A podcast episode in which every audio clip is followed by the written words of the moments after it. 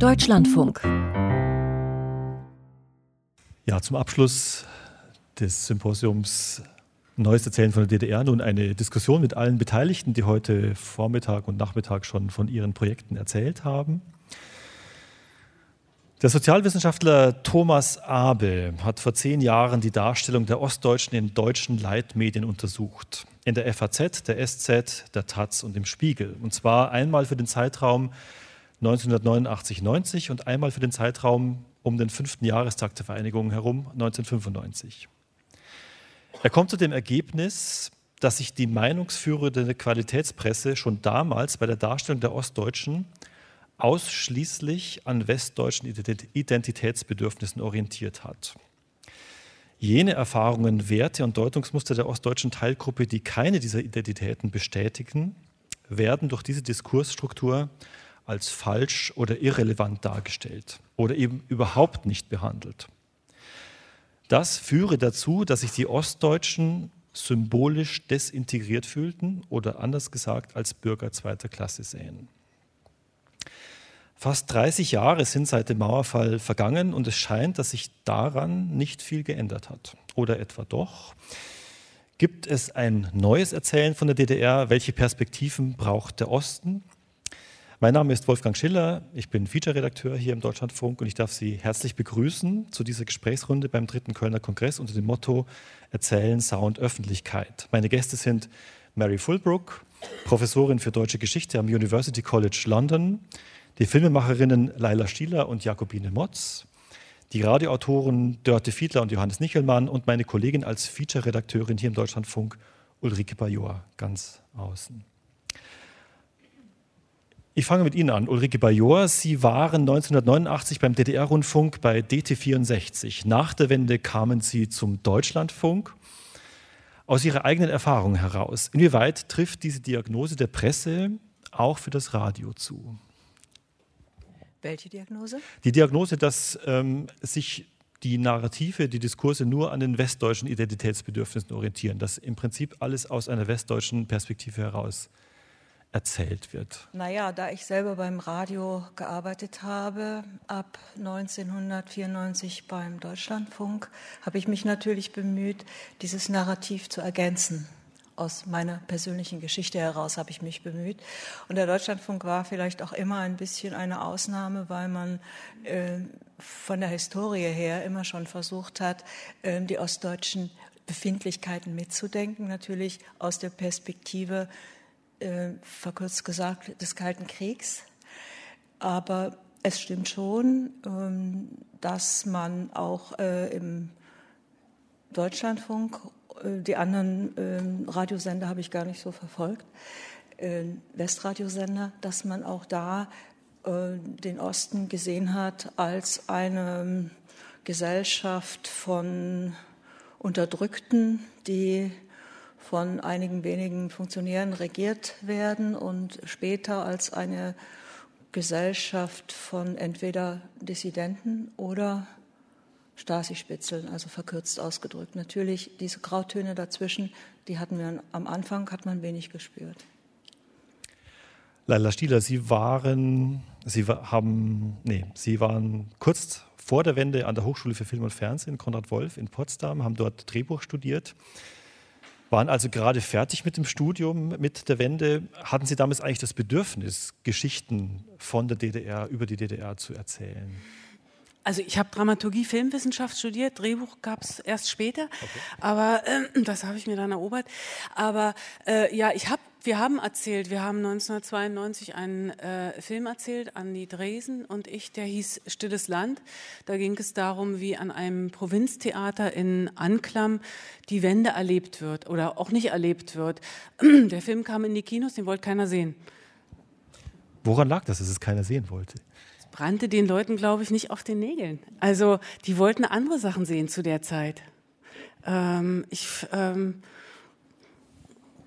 Ja, ich habe mich jetzt, äh, oder ich tröste mich jetzt öfter damit, dass der Film, ja gut, ist ein Debütfilm. Ähm, ich habe ihn letztes Jahr mal wieder gesehen und äh, dann stehen mir immer die Haare zu Berge über die Dialoge. Aber davon abgesehen ähm, ähm, erlebt der Film jetzt sozusagen sowas wie eine Revival. Der wird jetzt hin und wieder mal gebracht. Also der hat jetzt mehr Zuschauer als damals 1992.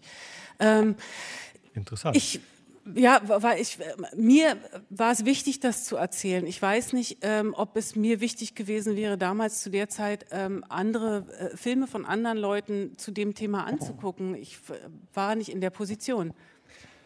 Jakobine Motz, Sie äh, sind ein Jahrgang nach Leila Stieler an der Hochschule für Film und Fernsehen gewesen, haben dort Kamera studiert. Ähm, wie ging es Ihnen mit dem Bild von der DDR, was damals im Film oder auch in den Medien transportiert wurde? Also damals meinen Sie jetzt ähm, so unmittelbar nach der Wende, so der Wende. als Berufsanfängerin? Äh, also unmittelbar nach der Wende erinnere ich mich, dass wir mit ganz vielen anderen Dingen zu tun hatten als ähm, mit dem Filme äh, schauen, Filme machen, dann wieder langsam, aber äh, also ganz konkret das Jahr äh, 90, da wart ihr ja auch noch Studenten.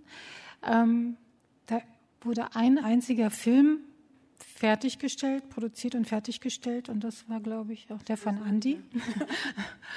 ähm, ansonsten äh, brach es komplett ein, weil ähm, ja, alle sehr mit sich zu tun hatten, mit der Neuorientierung, mit dem, wie man so sein Leben hinkriegt. Und ich glaube, dass das auch ein Grund ist, warum ähm, auch speziell Ostdeutsche ähm, gerade nicht solche Geschichten angeschaut haben, weil sie halt mit dem zu tun hatten, was da auf sie zukommt. Und das war was ganz anderes. Und zurückzuschauen, da war in dem Moment vielleicht noch nicht der Zeitpunkt, könnte ich mir vorstellen. Also, und so ging es mir auch. Johannes Nichelmann, Sie sind 1989 geboren, in Ostberlin, kurz vor dem Mauerfall. Kennen die DDR also nur aus Erzählungen und den Medien in einem Buchprojekt und für ein Radiofeature beschäftigen Sie sich jetzt mit Menschen ihresgleichen, mit Nachwendekindern. Inwiefern betrifft diese symbolische Desintegration, die ich genannt habe, auch Ihre Generation? Die, also, ja, wir sind ja quasi viele Leute sagen, auch die Soziologen, ähm, die sich damit beschäftigen, sind inzwischen so der Meinung, dass es quasi eine Generation ist, die wie die Kinder von Einwanderern funktioniert. Nicht in allen Facetten. Natürlich haben Einwanderer Kinder noch mit vielen anderen Dingen zu tun, Diskriminierung, Angst vor Abschiebung und so weiter.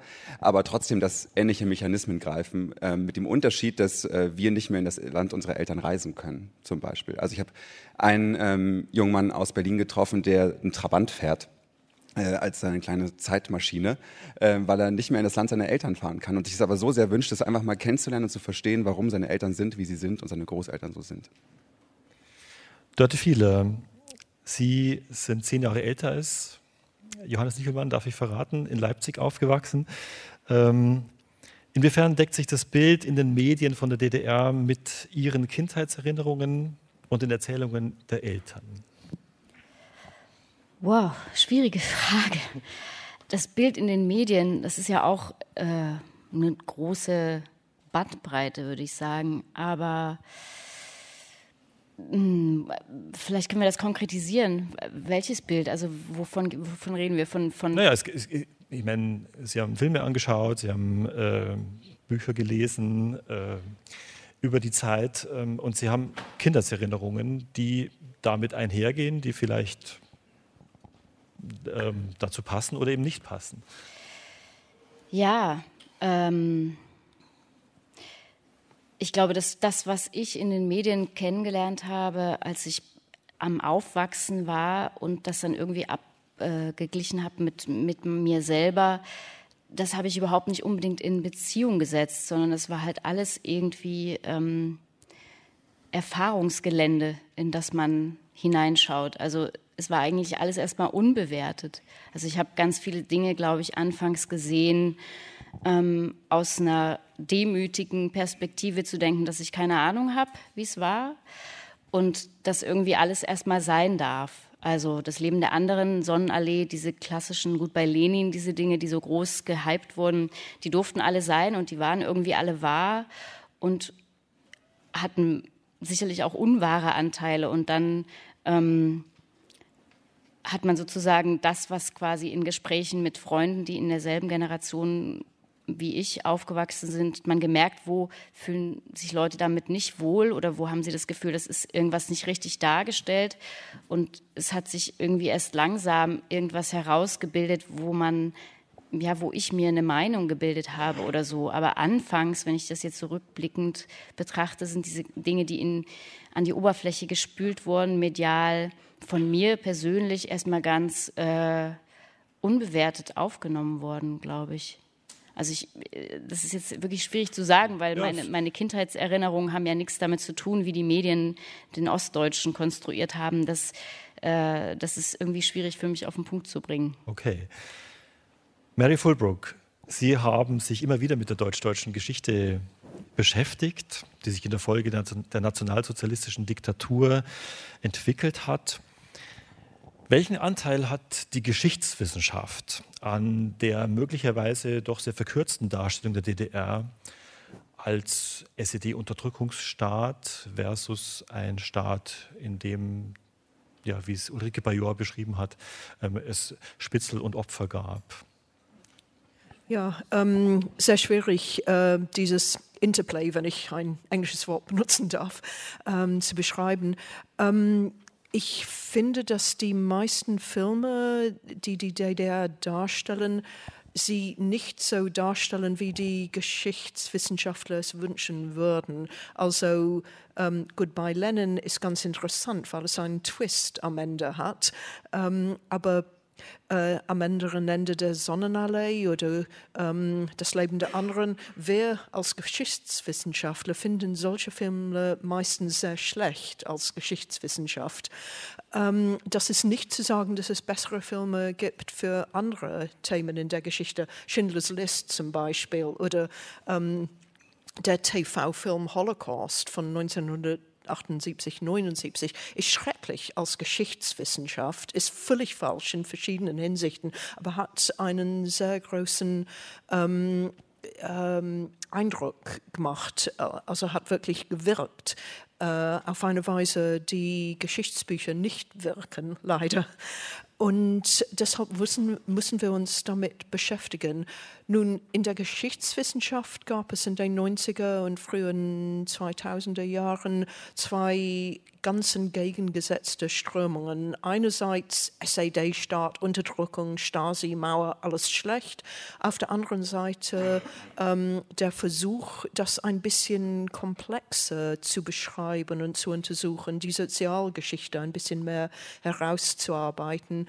Und diese zwei Seiten kamen nicht miteinander zusammen, indem besonders auf dieser Totalitarismus-Seite es nur diese Unterdrücker, Stasi-Leute, schlechte Leute, Opfer, ähm, die unmündigen Opfer und die ähm, heroischen äh, Widerständler gab.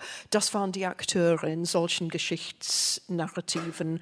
Und auf der anderen Seite ist es viel schwieriger, eine komplexe Sozialgeschichte zu erzählen, wo man die Leute wirklich ähm, wo man zuhört, was für Stimmen es gibt, was für Meinungen, was für Erfahrungen, was die Leute sagen wollen und das irgendwie zusammenzubringen, herauszubringen, ohne das alles wiederzuspiegeln, als ob es wahr sei. Das ist eine ähm, schwierige Frage. Oral History ist nicht die Geschichte der Vergangenheit. Sie ist die Geschichten oder sie besteht aus den Geschichten, die Leute in einer späteren Gegenwart erzählen wollen über die Vergangenheit. Und das muss man so interpretieren. Also dieses Interplay ist ziemlich komplex.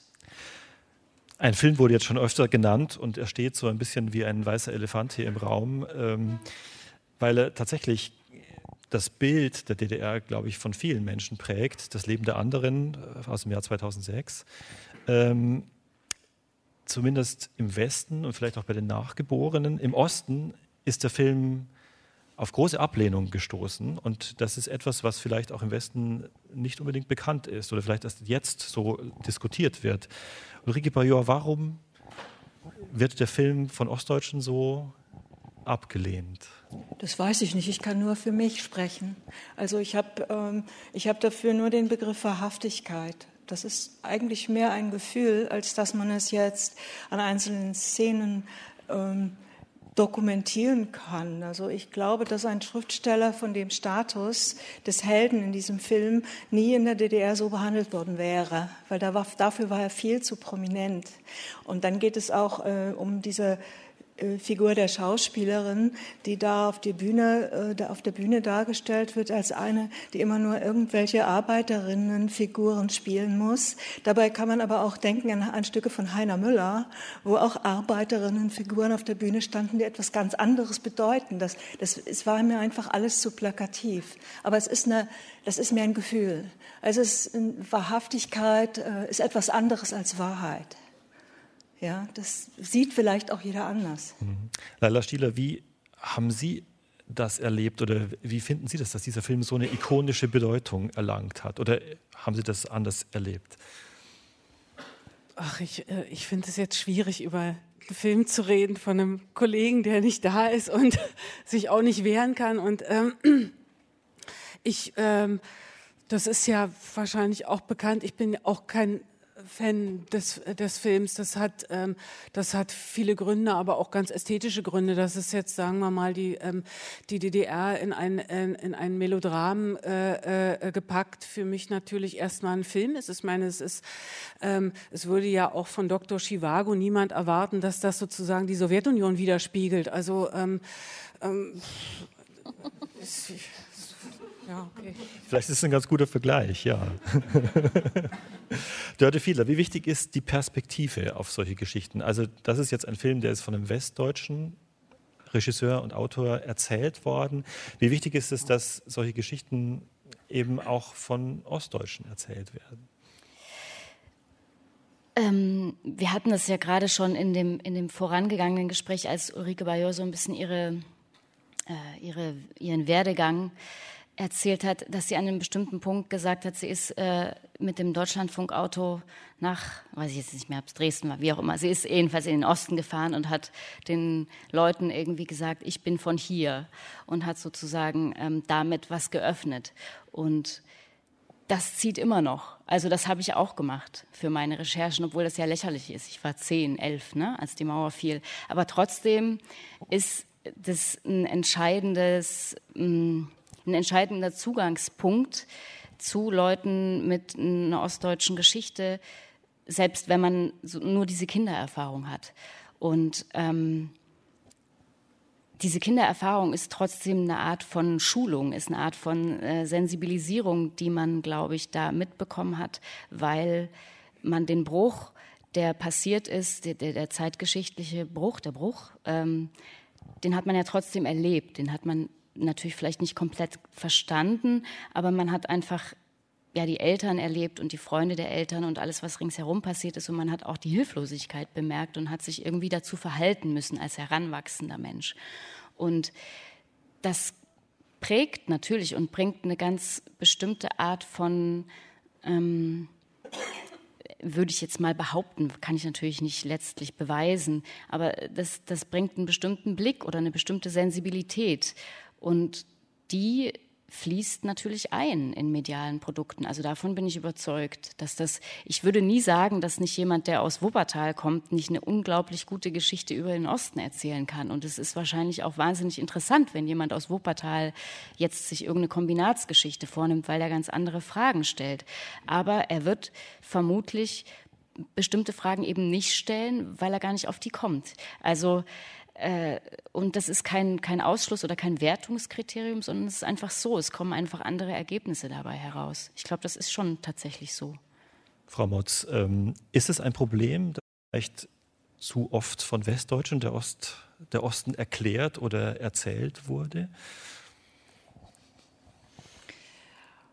Wow, das ist jetzt auch sehr allgemein. Also ähm, aufs Filmemachen bezogen würde ich sagen, also das Filme machen ist ja ähm, was ganz Subjektives.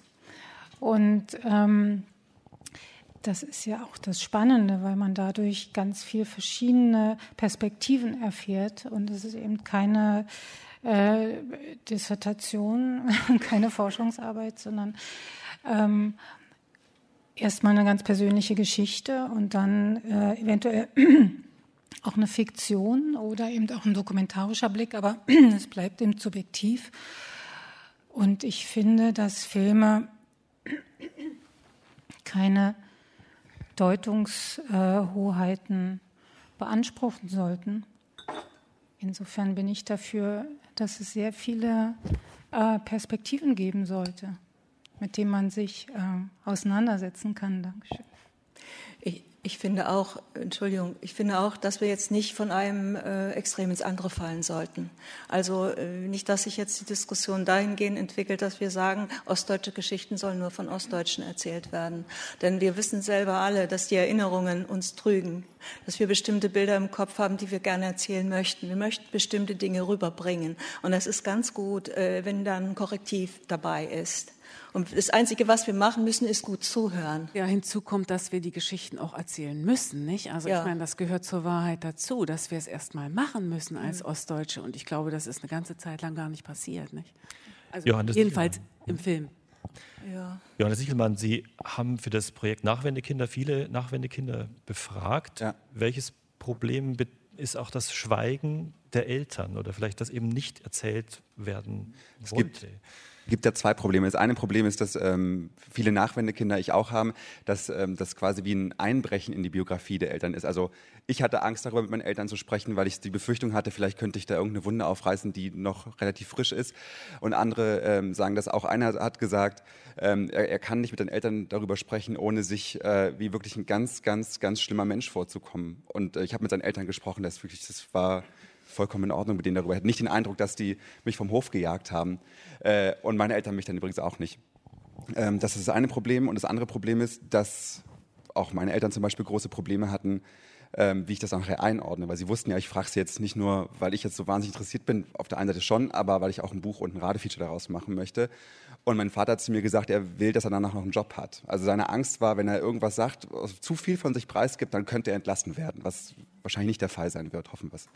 Ähm, und da ist immer noch, also es ist eine große Sperre davor. Also eine, eine Mutter hat angefangen zu weinen äh, in meinen Interviews, weil sie das nicht mehr aushält, dass sie immer in ihrer Wahrnehmung als Versager dargestellt wird. Und deswegen will sie gar nicht drüber sprechen. Sie will auch keine Filme gucken.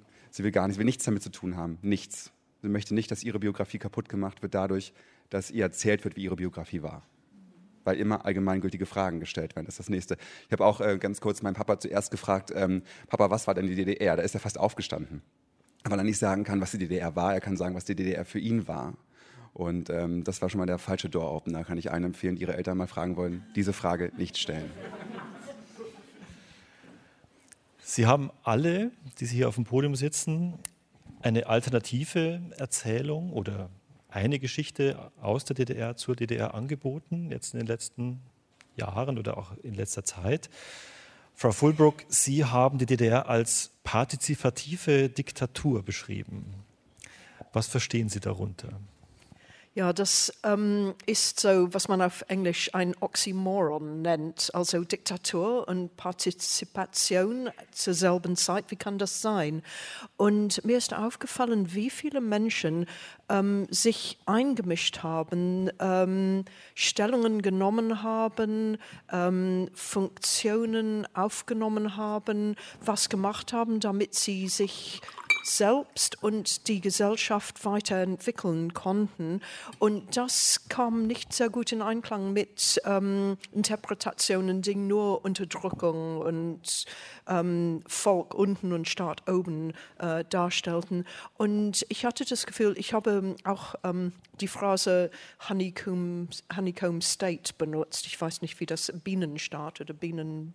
Mhm. Äh, ja. ein Bienenstock oder ein ja, ja. ja, also dass es viele ja. keine Zellen gab, wo man sich wirklich verwirklichen konnte, sei es im Schreibergarten oder sei es in irgendeiner ähm, Organisation, wo man seine Interessen entwickeln konnte, dass man Funktionsträger werden konnte, dass man ähm, verschiedene Sachen machen konnte, damit man sich sein Leben und das Leben von anderen in seinem Umkreis besser gestalten konnte. Und das kommt zu kurz vor in den meisten geschichtlichen Darstellungen der DDR. Und das wollte ich ein bisschen herausarbeiten und, und darstellen. Die Möglichkeiten, die man eben doch hatte in der DDR. Ulrike Bajor, wie was können Sie mit diesem Begriff anfangen? Wie, inwiefern, inwiefern finden Sie sich in, mit Ihrer Biografie darin wieder?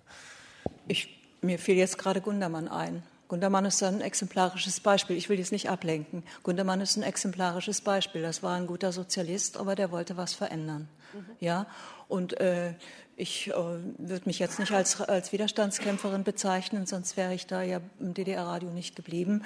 Aber man hatte ein, ich hatte ein grundsätzliches Einverständnis mit dem Staat und habe versucht, äh, und, und nach meinen Möglichkeiten nicht zu lügen.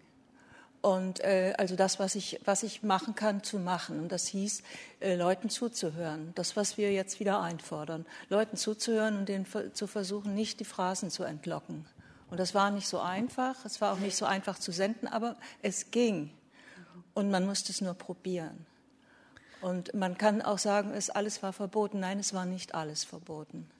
Und äh, wir fanden uns dann total revolutionär. Äh, Im Nachhinein ist das natürlich lächerlich. Aber in dieser Situation, wenn man dann doch noch ein Gorbatschow-Zitat untergebracht hat irgendwo, dann fand man sich schon ziemlich, ziemlich gut. Und das haben die Leute gemerkt. Die haben es gemerkt, ja.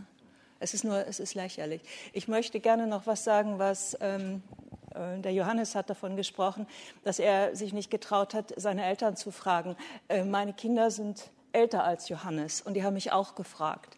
Und ich habe diese Situation genauso empfunden wie die Situation, die, in der ich war, als ich meinen Vater gefragt habe, was hast du eigentlich bei den Nazis gemacht? Ja, und dann musste man, äh, nee, das ist doch nicht dieselbe Situation. Aber irgendwie habe ich mich dann auch so gefühlt. Und dann hat man erst mal blockiert. Nein, das war doch, ist doch nicht dasselbe. Aber äh, so ganz kurz dieses Zusammenzucken gab es. Und dann konnte man auch miteinander reden und irgendwie sich verständigen. Laila Schieler, Sie sind die Autorin, Drehbuchautorin des Films Gundermann, der gerade angesprochen worden ist. Inwieweit ist das eine Situation, dieses Nicht-Reden können oder eben dann doch ins Gespräch kommen, etwas, was auch für diesen Film ganz wichtig war? Naja, ich, ähm, wir wollten die DDR über, über eine Person erzählen, über eine konkrete Person. Und zwar, äh, also vielleicht das Extrembeispiel eines Idealisten und, und Sozialisten, also jemand, der den Sozialismus so ernst genommen hat, dass ihn die Sozialistische Einheitspartei gleich wieder rausgeschmissen hat. Ähm, und ähm, ähm, und zugleich ähm, eine äh, Lebenswirklichkeit äh, äh, widerspiegeln, die, die wir kannten, also das Leben als das Leben in der DDR als Widerspruch, also als ein Dafürsein und Dagegensein zugleich. Und das war etwas, was wir bisher nicht gesehen haben. Also das oder was ich, sagen wir mal, aus meinem äh, filmischen und medialen äh, Erleben so nicht kannte, ja, dass, ähm, äh, dass, äh, dass also ein, ein Widerspruch sozusagen bestehen bleiben durfte und nicht aufgelöst werden muss, ja, so also ähm, also dass es äh, einen geben kann, einen Menschen geben kann, der Täter und Opfer zugleich ist, ähm, der die DDR liebt und zugleich bekämpft ähm, und, ähm, ähm, und, und der sich äh, da in dieser Haltung auch nicht bekehren lässt. Ja. Ähm, und, äh, und wir haben lange daran gearbeitet, uns, äh, uns sagen wir mal, ähm, also dieser äh, dieser Figur nicht nur zu nähern, sondern die, das zu, zu, erzählen, ohne es wieder aufzuweichen, also ohne, ohne alles irgendwie zu begradigen. Das hat eine Weile gedauert in der, äh, in der Entwicklung des, äh, des Drehbuchs. Ähm, äh, das, ähm, und das war, äh, das ist, glaube ich, auch das, was uns jetzt am Ende sozusagen als Reaktion wiederum entgegenschlägt. Ja, dieses ähm, endlich. Ähm, äh, so, genau so war es für uns auch. Also das ist zumindest das, was ich, äh, was ich von vielen Zuschauern so erfahren habe. Ha, habe ich damit Ihre Frage beantwortet jetzt? Oder? Absolut. Frau Motz, aktuell ist auch Ihr Film Adam und Evelyn im Kino oder war im Kino, aber ich glaube, in manchen läuft er auch noch. Ähm, Den haben Sie zusammen mit Andreas Goldstein realisiert. Darin spielt Politik, das Regime, die Stasi eigentlich kaum eine Rolle. Ist das eine Auslassung, die man einfach so mal machen kann? Wir haben es getan. Nein, ähm, also ähm, ja, unser Film könnte äh, man denken, wäre absolut unpolitisch, kommt ganz unpolitisch daher. Ähm, ist es aber eigentlich gar nicht. Auch wenn wir eine Geschichte eines Paares erzählen, die hauptsächlich mit ihren äh, privaten Beziehungsproblemen und dann eben auch Lebensumständen zu tun haben. Aber die Fragen, die sie stellen, sind ja doch äh, und die im Laufe der Geschichte gestellt werden, bis hin zum Ende, wo die ganz wesentlichen Fragen gestellt werden, ähm, die sind ja dann doch auch sehr politisch und darüber hinaus. Also, also die Frage, ob eine andere Perspektive damals möglich gewesen wäre, eine andere Entwicklung, ein anderes naja, die, Gesellschaftsmodell. Ja, genau das. Also die Frage, ähm, wie möchte man leben, wie kann man leben? Ähm, ist das, was man zurücklässt, ähm, was bedeutet einem das? Äh, wofür lohnt es sich, es zu verlassen? Oder ja, also diese ganzen Fragen. Was ist, was ist letztendlich das, das Paradies? Was bedeutet das für jeden Einzelnen oder auch im, äh, sagen wir mal, im größer gefassten Sinne? Ein weiteres Stereotyp der DDR ist das völlige Versagen der Wirtschaft, der Zusammenbruch der Wirtschaft in den 80er Jahren. Ähm, das führt zu dem Klischee, dass nichts, was in der DDR entwickelt und produziert wurde, ähm, im Nachhinein noch etwas wert ist.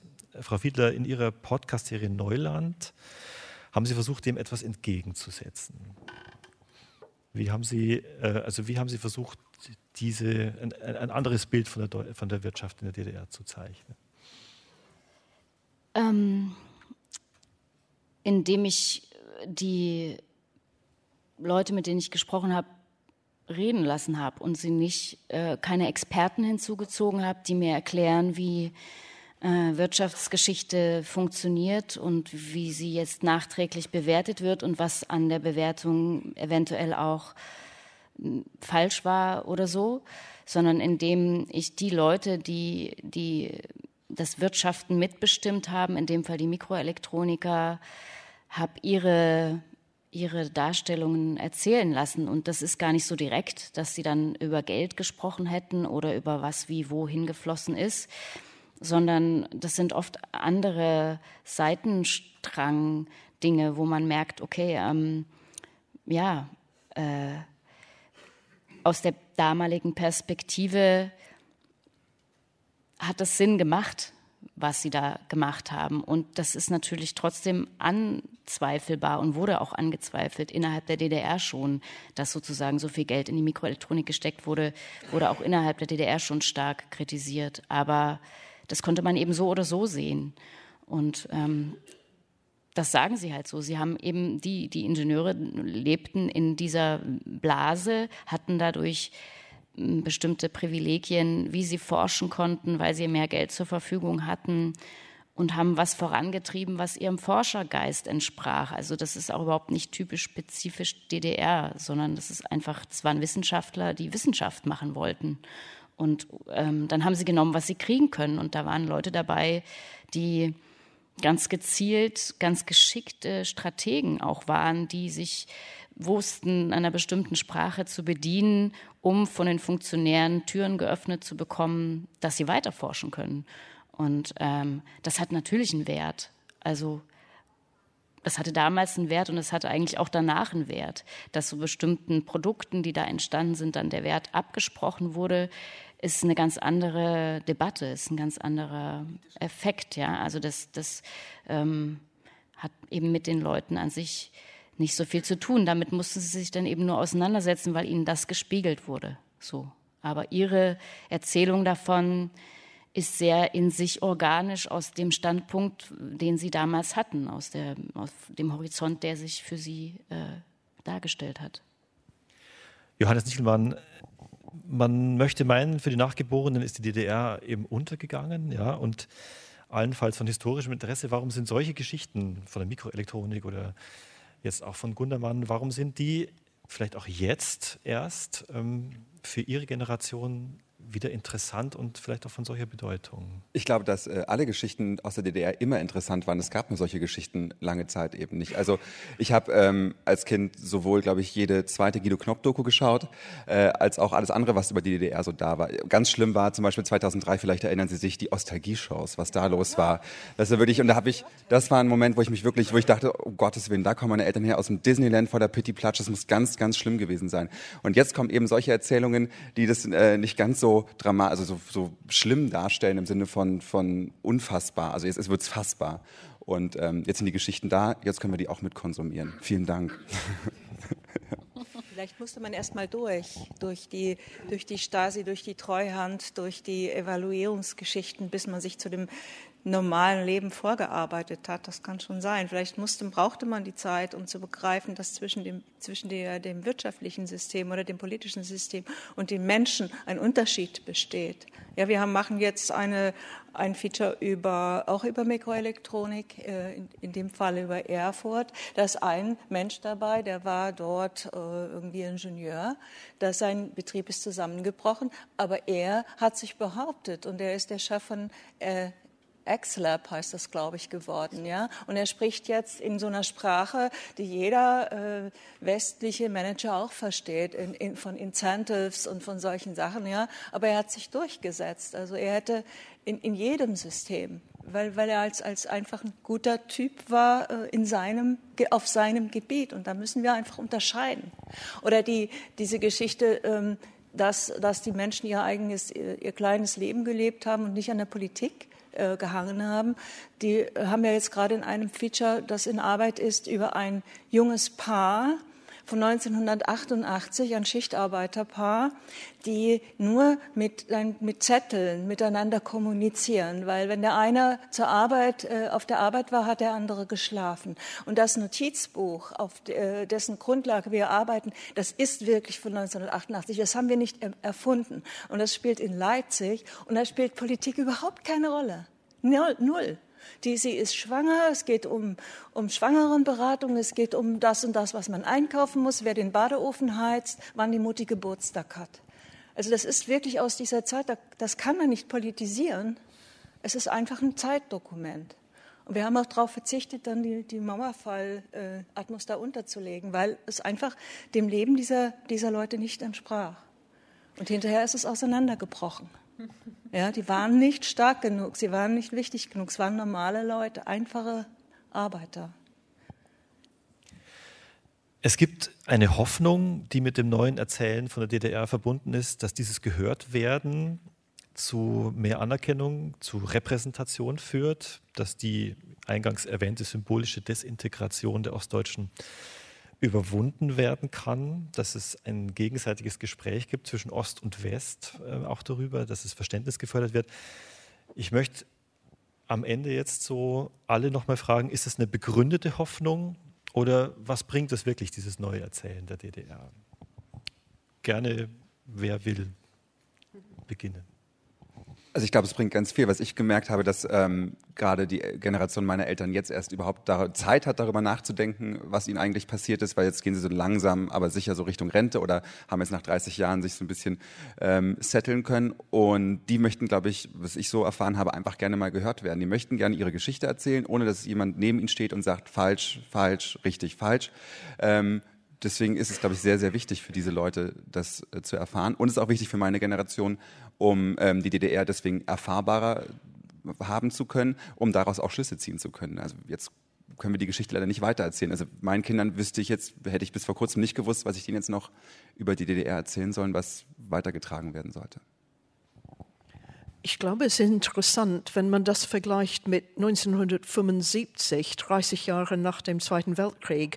Und Ende der 70er Jahre haben die Deutschen angefangen, erst dann über die Erlebnisse unter der in der Nazizeit zu sprechen. Das ist eine Generationssache. Das ist in der nachfolgenden Generation einfacher, wenn es ein bisschen später zurück ist. Aber man muss dabei merken, dass die Älteren schon nicht mehr da sind zu fragen. Wir bekommen jetzt ganz bestimmte Generationengeschichten. Wenn man, wenn Sie Ihre Eltern fragen, ist das ganz anders, als wenn Sie Ihre Großeltern oder Urgroßeltern hätte fragen können.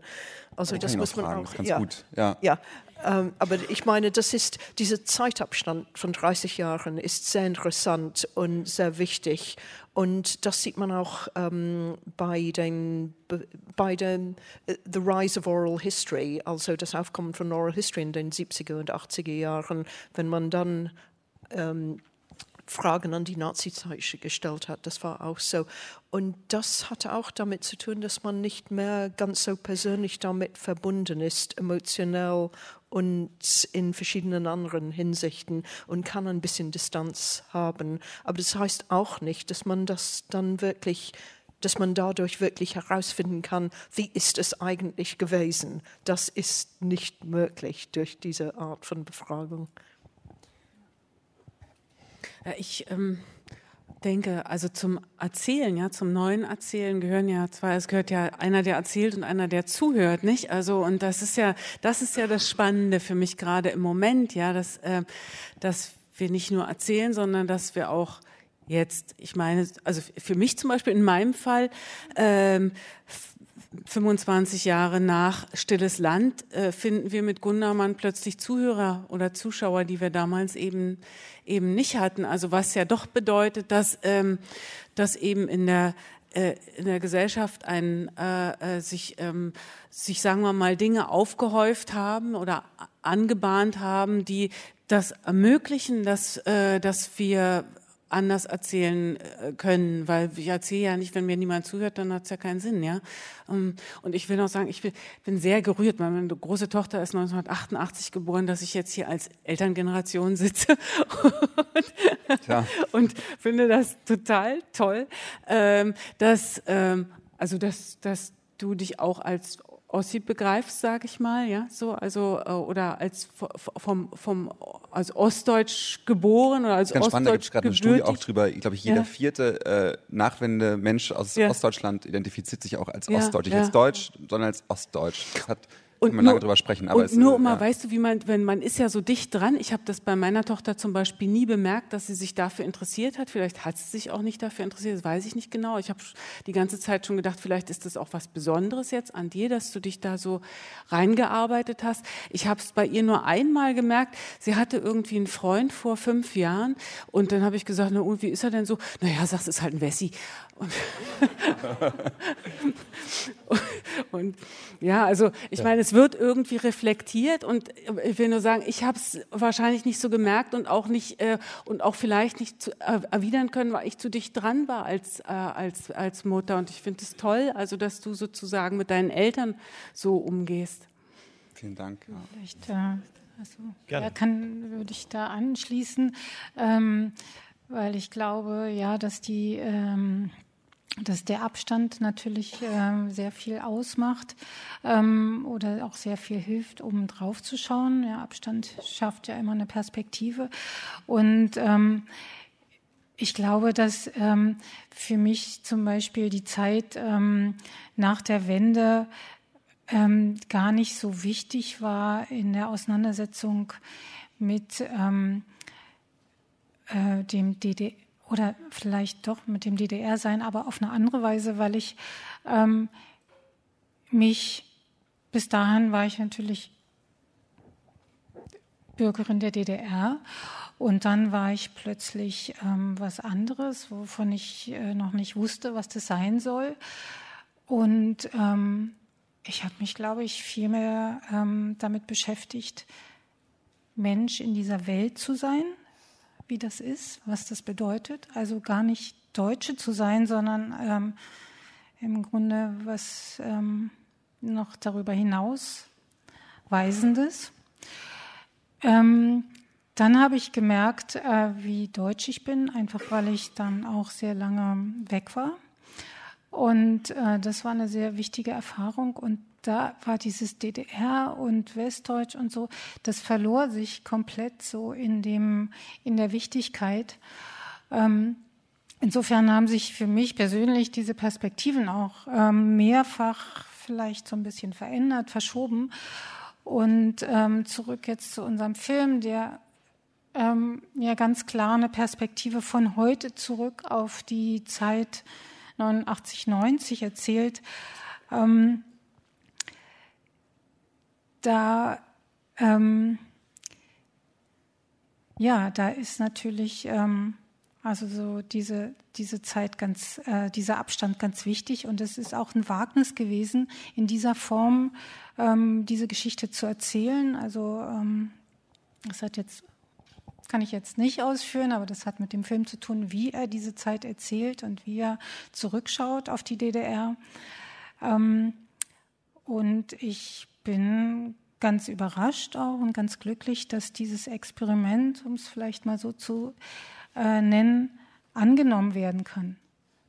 Und ich würde ganz kurz noch ganz was ganz Kurzes ergänzen, weil ähm, ich finde auch, das ist eine Frage des, der Bereitschaft des Zuhörens, weil es gibt eigentlich, wenn man schaut, äh, massenhaft schon erzählte DDR, also auch in fiktiver Ebene, in dokumentarischer Ebene. Es gibt sehr, sehr viele unterschiedliche Arten von Texten, die eigentlich alle diese Gefühle, sage ich jetzt mal, schon versuchen anzupacken und mh, mm, die sind vielleicht einfach aber nicht gehört oder gesehen worden. Und was ich jetzt merke, ist, ist nicht nur aus diesem neuen Ohr, was vielleicht da ist, tatsächlich äh, mehr entsteht, mehr gemacht wird von ehemaligen Ostdeutschen, von Ostdeutschen, wie auch immer, sondern dass es generell auch auf, die ganzen, auf den ganzen Ostblock, sage ich mal, zutrifft. Also dass es eine Unmenge an äh, Büchern, an äh, Literatur zum Beispiel gibt, die reinschwappt aus der Generation,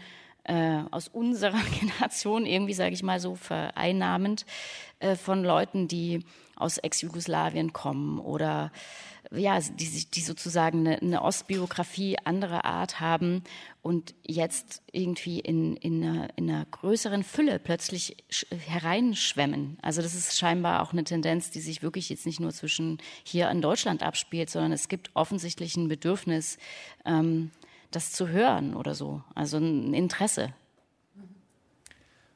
Ulrike Bajor, Sie hätten das Schlusswort. Ja, ich will jetzt nicht äh, wieder das Wort so an mich reißen, habe ich ja vorhin schon mal gemacht. Äh, meine Frage ist jetzt nur, ob es auch an der AfD liegt, dass wir uns jetzt plötzlich alle so für die Ostdeutschen interessieren.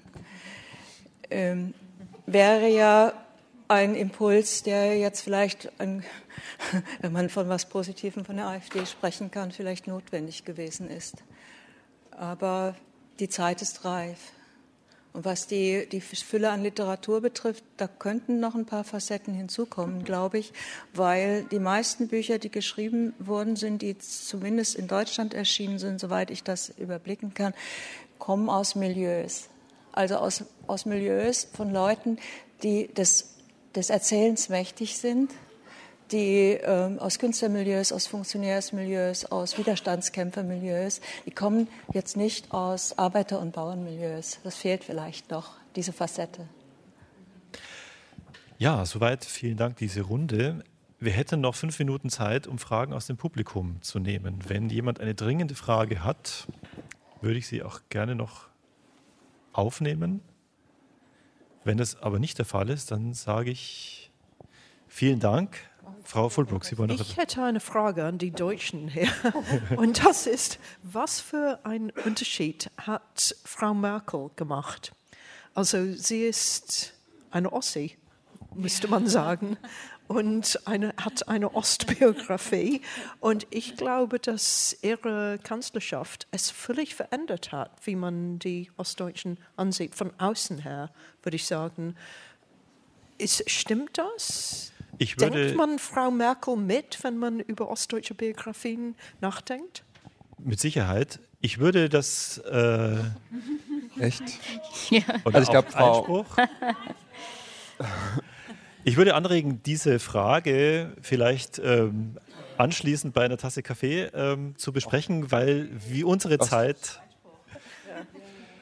Ich glaube, Frau Merkel hat auch Nein. gerade erst ihr erstes Interview gegeben mit Jana Hensel, wo sie zum ersten Mal so richtig kurz darüber gesprochen hat. Also es, sie selbst hat es ja gar nicht, ähnlich wie Frauenpolitik, gar nicht so. Ja. Sie hat sich immer eher als gut assimilierte Person dargestellt, ja. nicht unbedingt als ostdeutsch sozialisierte. Das würde ich, ich glaube, sagen. Uns äh, fehlt im Augenblick die Zeit, das jetzt, glaube ich, noch ausführlich zu erörtern. Es wäre ein interessanter, eine interessante weitere Frage, aber ich empfehle, das gerne jetzt noch im Anschluss im kleineren Kreis zu besprechen. An dieser Stelle möchte ich mich herzlich bedanken der, bei den Teilnehmern dieser Runde. Äh, vielen Dank an die Historikerin Mary Fulbrook, die Filmemacherinnen Jakobine Motz und Laila Stieler, die Radioautoren Dörte Fiedler und Johannes Nickelmann und meine Kollegin Ulrike Bajor. Mein Name ist Wolfgang Schiller. Danke für Ihre Aufmerksamkeit. Einen halbstündigen Zusammenschnitt dieser Diskussion können Sie am 30. Mai, das ist der Christi Himmelfahrtstag, in Essay und Diskurs hören. Und den vollständigen Mitschnitt finden Sie ab Montag auf unserer Webseite kölner-kongress.de. Vielen Dank.